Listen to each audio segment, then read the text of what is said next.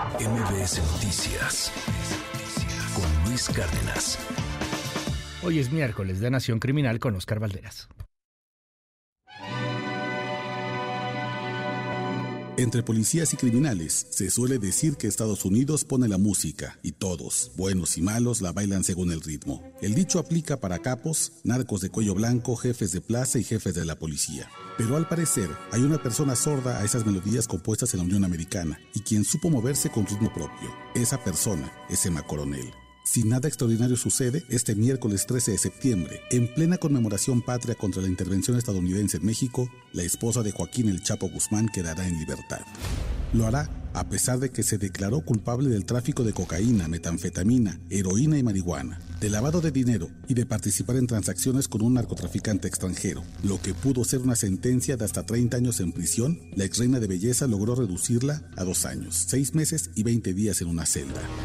Es decir, Emma Coronel estará en prisión menos tiempo de lo que cualquier indígena en México pasaría por robarse un bote de leche, aunque haya admitido que ella no era solo la pareja del fundador del cártel de Sinaloa, sino que en realidad era una operadora de altísimo nivel que ayudó a que una cantidad desconocida de drogas fluyeran hacia Estados Unidos. Para lograrlo, la mujer de 34 años impuso su propio ritmo, una jugada maestra diseñada por ella y sus abogados.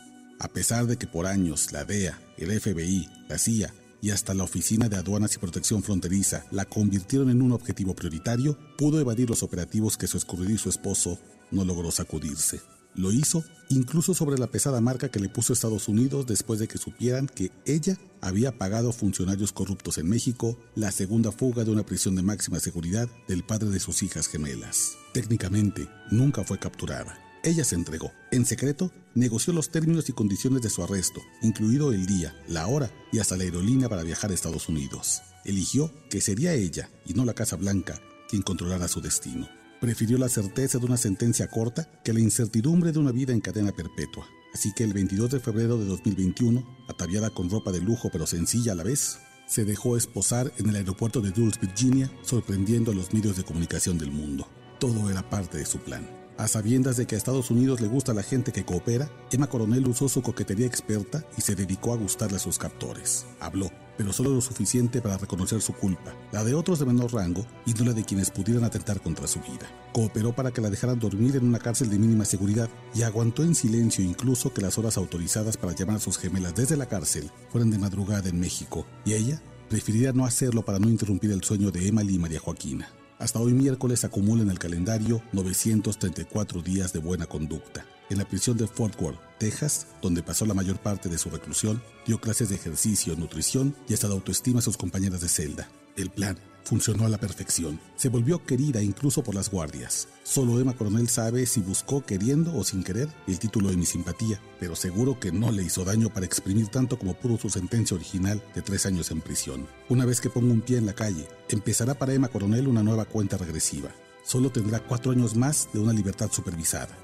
Entre los requisitos para mantenerse lejos de problemas está reportar regularmente su ubicación y abstenerse de entrar en contacto con criminales que siguen operando o sin sentencia judicial. Es decir, podrá mantener contacto con el Chapo Guzmán vía telefónica. Mejor aún, para ella es que saldrá con sus propiedades intactas, las cuentas bancarias descongeladas, juventud para rehacer su vida y algo muy relevante para sus élites del crimen. Emma Coronel podrá retomar su vida como influencer con su nombre como marca propia.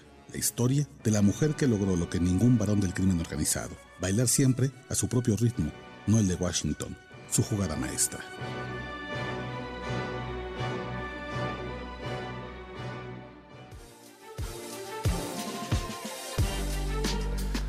Hoy sale Emma Coronel. Hoy será liberada y, pues lo más seguro es que bajísimo perfil, ¿no? ¿no? No creo que vaya a dar conferencia de prensa o algo por el estilo. Ah, yo creo que va a salir y va a dedicarse. Instagram, ¿o qué? Sí, bueno, a ver, tiene. Yo creo que esa es la gran jugada maestra de, de Emma Coronel, querido Luis, que logra hacer lo que ningún capo pudo hacer.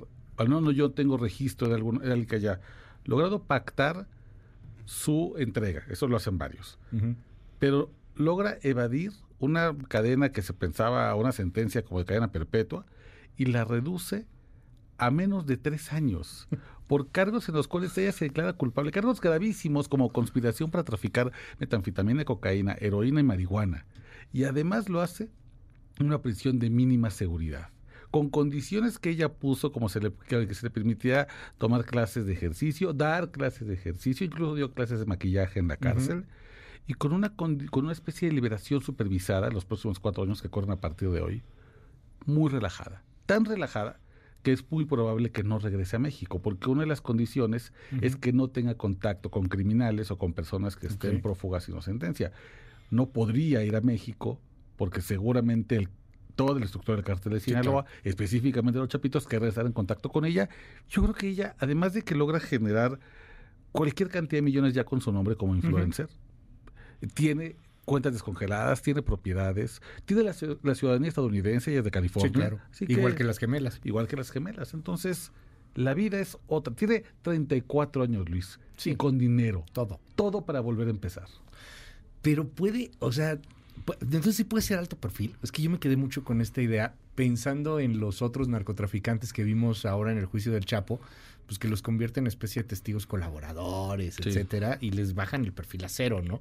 Hasta les cambian ahí las identidades, luego los ponen a trabajar en cosas bien raras. O sea, en el caso de Emma es totalmente distinto. Ella sí podría salir a hacer un live de lo que vivió en la cárcel, no sé, algo de, de maquillajes o, o de hablar de otra cosa. O sea, ella puede seguir siendo la estrella, la influencer. Yo creo que durante los próximos cuatro años, los de libertad supervisada seguramente tendrá un bajo perfil. todavía sigue siendo una, una, persona sujeta de interés por parte de las autoridades de Estados Unidos. Probablemente se mantenga ahí trabajando en alguna línea de ropa, alguna línea de maquillaje, una cosa muy tranquila. Después de esos cuatro años puede hacer lo que ella quiera. Y ciertamente no le conviene a ella entrar a este sistema que tú bien dices, de testigos protegidos, de personas que se le borra la identidad, porque su marca, su identidad vale millones de vale millones. Claro. Marcas de ropa, de maquillaje. Bueno, no te acuerdas, antes de entregarse en, Virginia, ella hace un reality show para VH1 que se llamaba Las Esposas de la Mafia. Y estaban esposas de la mafia italiana, de la mafia serbia, de la mafia alemana, de la mafia rusa. Eran mujeres muy poderosas. E incluso en el teaser se ven todas ellas en un yate. Y la última en entrar es Emma, Coronel. y, es la reina. Y entra como la reina. es la reina. hay, una, hay una mujer que fue una esposa de uno de los grandes capos de la Ndrangheta, esa mafia italiana muy sanguinaria, e incluso voltea en el, en el teaser de, de, de, esta primera temporada, y voltea y dice, oh my God, it's Emma Coronel. Emma Coronel, Y todas se rinden a la pleitesía de Emma Coronel como la esposa del Chapo. Eso evidentemente vale millones y ella sabe perfectamente cómo capitalizarlas. Ahora es gringa, a diferencia del Chapo. El Chapo no es gringo, ella sí es gringa, ella tiene la nacionalidad estadounidense. Y, ¿Y qué habrá cantado? ¿Habrá dicho algo de su esposo al que acompañó todos los días en ese largo juicio? ¿Habrá dicho algo de los otros capos? Y, voy más allá, ¿la quieren matar? Habrá quien la quiera matar. Yo creo que Emma Coronel, es que cuando solemos pensar en las, en, las esposas de la mafia, de los cárteles de las drogas, las pensamos siempre como esposas trofeo. Porque además sí muchas caen en el estereotipo de la reina de belleza, que es tonta. Y que ella fue. Y que ella fue. Ella fue, ella fue esa esposa trofeo, ¿no? Porque el Chapo se enamoró de ella en un certamen de belleza eh, en un lugar en Sinaloa, ¿no? En Sinaloa. En Badiraguato fue, no sé. Muy cerca de Badiraguato, en una comunidad muy cerca. Pero las pensamos en ese sentido, no nunca las pensamos como operadoras, como los grandes cerebros del cártel. Y por mucho tiempo el error de pensar a Emma Coronel era pensarle en esposa trofeo. Hoy sabemos que fue una operadora de altísimo nivel del cártel de Sinaloa, que incluso movió dinero y se entrevistó con funcionarios corruptos en México para lograr la liberación de su esposo. Y esta inteligencia que ella tiene me parece que permite especular que por supuesto que cooperó con Estados Unidos. No hay forma de que la sentencia que pudo llegar a tener a 30 años y la redujo a dos años, seis meses, 20 días, no lo haya hecho con cooperación. Algo dijo, pero es lo suficientemente inteligente, me parece, y aquí no quiero hacer una apología de Emma Coronel, pero sí quiero reconocer que nos equivocamos cuando únicamente la vimos como una esposa tonta. Resultó más hábil que muchos otros, porque me parece que habla lo que tiene que decir para lograr la reducción de sentencia y lo suficiente para no poner su vida en riesgo una vez que quede en libertad. Muy probablemente no regrese a México, hará su vida en Estados Unidos, donde además tiene una mayor protección, evidentemente, que lo que en México. Yo creo que por eso Eva Coronel va a poder seguir su vida de manera regular, normal, pero no dudo no dudo que haya hablado algo y que haya hablado lo que Estados Unidos quería escuchar, porque a Estados Unidos le gustan los que cooperan. Oye, déjame cambiar rápidamente el tema antes de despedirnos, querido Oscar. ¿Qué onda con Peso Pluma y las amenazas en Tijuana? Uf. ¿Te acuerdas que hace que unos siete meses por ahí estábamos aquí platicando fuera Sí. de aire de ya escuchaste a Peso Pluma? Sí, no mames, está loco.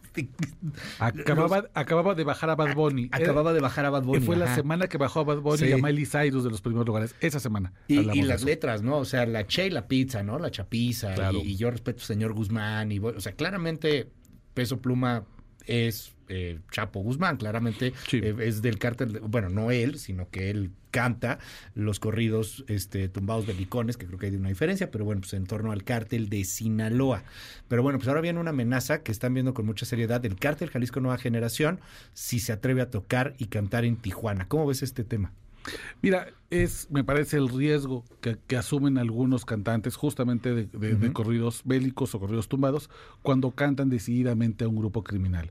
Ya había, había, hay- eh, si uno revisa las redes sociales de Peso Pluma, él es muy cuidadoso de no hablar de capos, pero sí se rodea de algunas personas que son muy problemáticas. En Sinaloa se dice, no es información confirmada, pero en Sinaloa se dice que detrás de la explosión de la carrera de Peso Pluma está dinero del Nini. El Nini es el jefe de guardaespaldas de los Chapitos, que él sería una persona que habría puesto mucho interés en que la carrera hubiera despegado y había incluso inversión de dinero pe- pensando en retornos millonarios. Esto, evidentemente, es un rumor que se conoce muy bien dentro de algunos bajos mundos y habría llegado probablemente a oídos del cártel Jalisco Nueva Generación, que no le habrá parecido que se haya hecho mucho dinero que pudiera llegar al cártel de Sinaloa a partir de los corridos tumbados. Y por eso es que ve- vemos estas tres mantas que se cuelgan en Tijuana, que advierten al peso pluma que si el 14 de octubre se presenta, no va a salir con vida. En este país, Luis, tú lo sabes bien, hay muchos antecedentes de que esos mensajes no son simples amenazas, se cumplen y las tenemos desde Chalino hasta el gallo de Valentín. oro, Valentín Elizalde. ¿no? Valentín Elizalde. Y, bueno, y de ahí muchos para acá. Eh, y la, la- la alcaldesa de Tijuana dijo que está revisando si es, si, si es viable hacer el concierto o no, pero eh, se- la guerra, las guerras que hay entre cárteles de las drogas y grupos del crimen organizado, también llegan incluso a las personas que tocan con Jimmy Fallon. Sí, claro. ¿no? Y, y aquí es extremadamente evidente que hay algo de peso pluma con, con Sinaloa, ¿no? O sea, sí, hay una- llega, hay- llega hay a una todos liga. lados, pero si aquí es... Hay una liga Ajá. clara y es una liga que además no puede desprenderse de la narcocultura Sí, que claro, hay en Sinaloa. Es, eh, eh, si cantas con ellos, si te fiesteas, si compras el Lamborghini, en algún momento tendrás un contacto con ellos. Si ese contacto de verdad molestó al cartel Jalisco Nueva Generación, creo que tendrá que ser una amenaza que no solamente, esto lo digo con mucha responsabilidad, no solamente atienda a Peso Pluma y sus managers para poner a salvo a este cantante, también creo que debería ser una advertencia para la gente que piensa ir al concierto del 14 de octubre. Habló la alcaldesa allá en Tijuana, Montserrat Caballero, y dijo esto sobre peso pluma allá en, en Tijuana. Escuchemos. Sabemos que los cantantes, como el señor, el joven, jovencito, peso pluma, eh, hacen apología del delito. Entonces hay ciertos grupos que se molestan y lamentablemente quienes sufren las consecuencias son los ciudadanos al querer asistir a estos conciertos y tener un riesgo. En los próximos días vamos a determinar si el concierto sigue adelante o no. A ver, bueno, pues ahí cuidado, como dices, Oscar, aguas a la gente. Mucha gente nos escucha allá en Tijuana y en Baja California Sur también, Baja California, las Baja Californias, entonces pues aguas.